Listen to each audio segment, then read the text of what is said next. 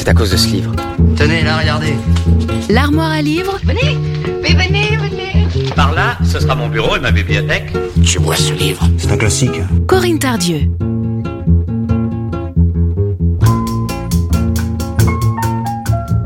Bonjour à toutes et à tous. Alors aujourd'hui, on part pour l'Islande avec le roman de John Kalman Stephenson.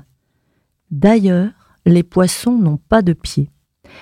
Ce roman nous transporte à travers trois générations, décrivant une Islande sauvage, âpre et nostalgique. On y croise Harry, éditeur exilé au Danemark, son grand-père, Odur, capitaine courageux, et aussi sa grand-mère, Margaret, à la sensualité rare. L'extrait que j'ai choisi de vous lire est le début du livre. C'est par texto qu'Harry nous a dit adieu à moi et à l'Islande. Il y aura bientôt deux ans. On peine à respirer dans les petites sociétés. Le manque d'air est suffocant. Je m'en vais avant d'étouffer. Voilà une excellente raison de partir. Celui qui veut aimer l'Islande doit parfois s'en exiler. La pénurie d'air qui caractérise les sociétés de taille restreinte oppresse l'être humain, en manque d'oxygène. Ce dernier pense moins ou de manière plus étroite. L'image qu'il a du monde devient alors plus auto-centrée et par conséquent moins intéressante, moins ample. Et Harry a raison. Notre société souffre d'un manque d'oxygène, alors même que les montagnes devraient nous apprendre à penser.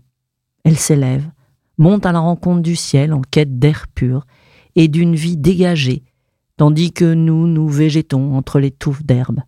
Non que celle-ci n'ait pas leur importance, hein, elles sont telles des chiens endormis, elles sont la pensée de ce pays, le silence auquel nous aspirons. Les mottes d'herbe sont l'Islande, dit bien souvent Harry, qui, une fois encore, dans le courriel qu'il m'a envoyé il y a une semaine, ajoute Elle me manque, elle me manque à un point que je ne saurais dire. Les Danois n'en ont pas, pas plus que de montagnes, et c'est impardonnable.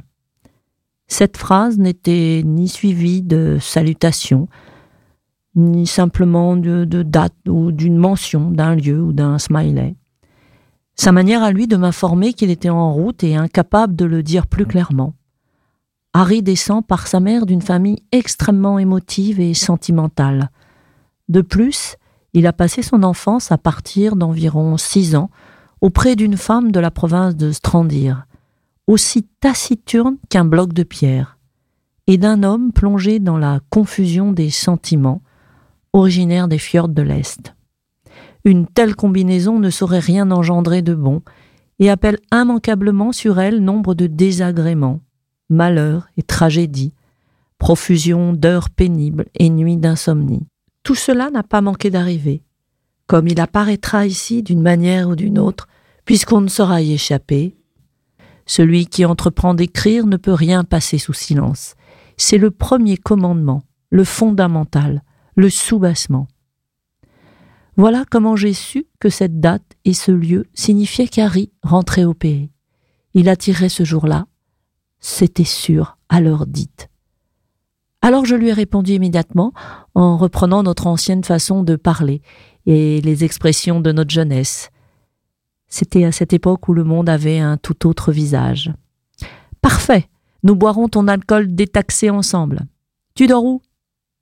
Sa réponse m'a surpris. Hôtel de l'aéroport, Kevlavik. C'était John Kalman Stephenson. D'ailleurs, les poissons n'ont pas de pieds. Bonne lecture et bonne écoute sur Sun.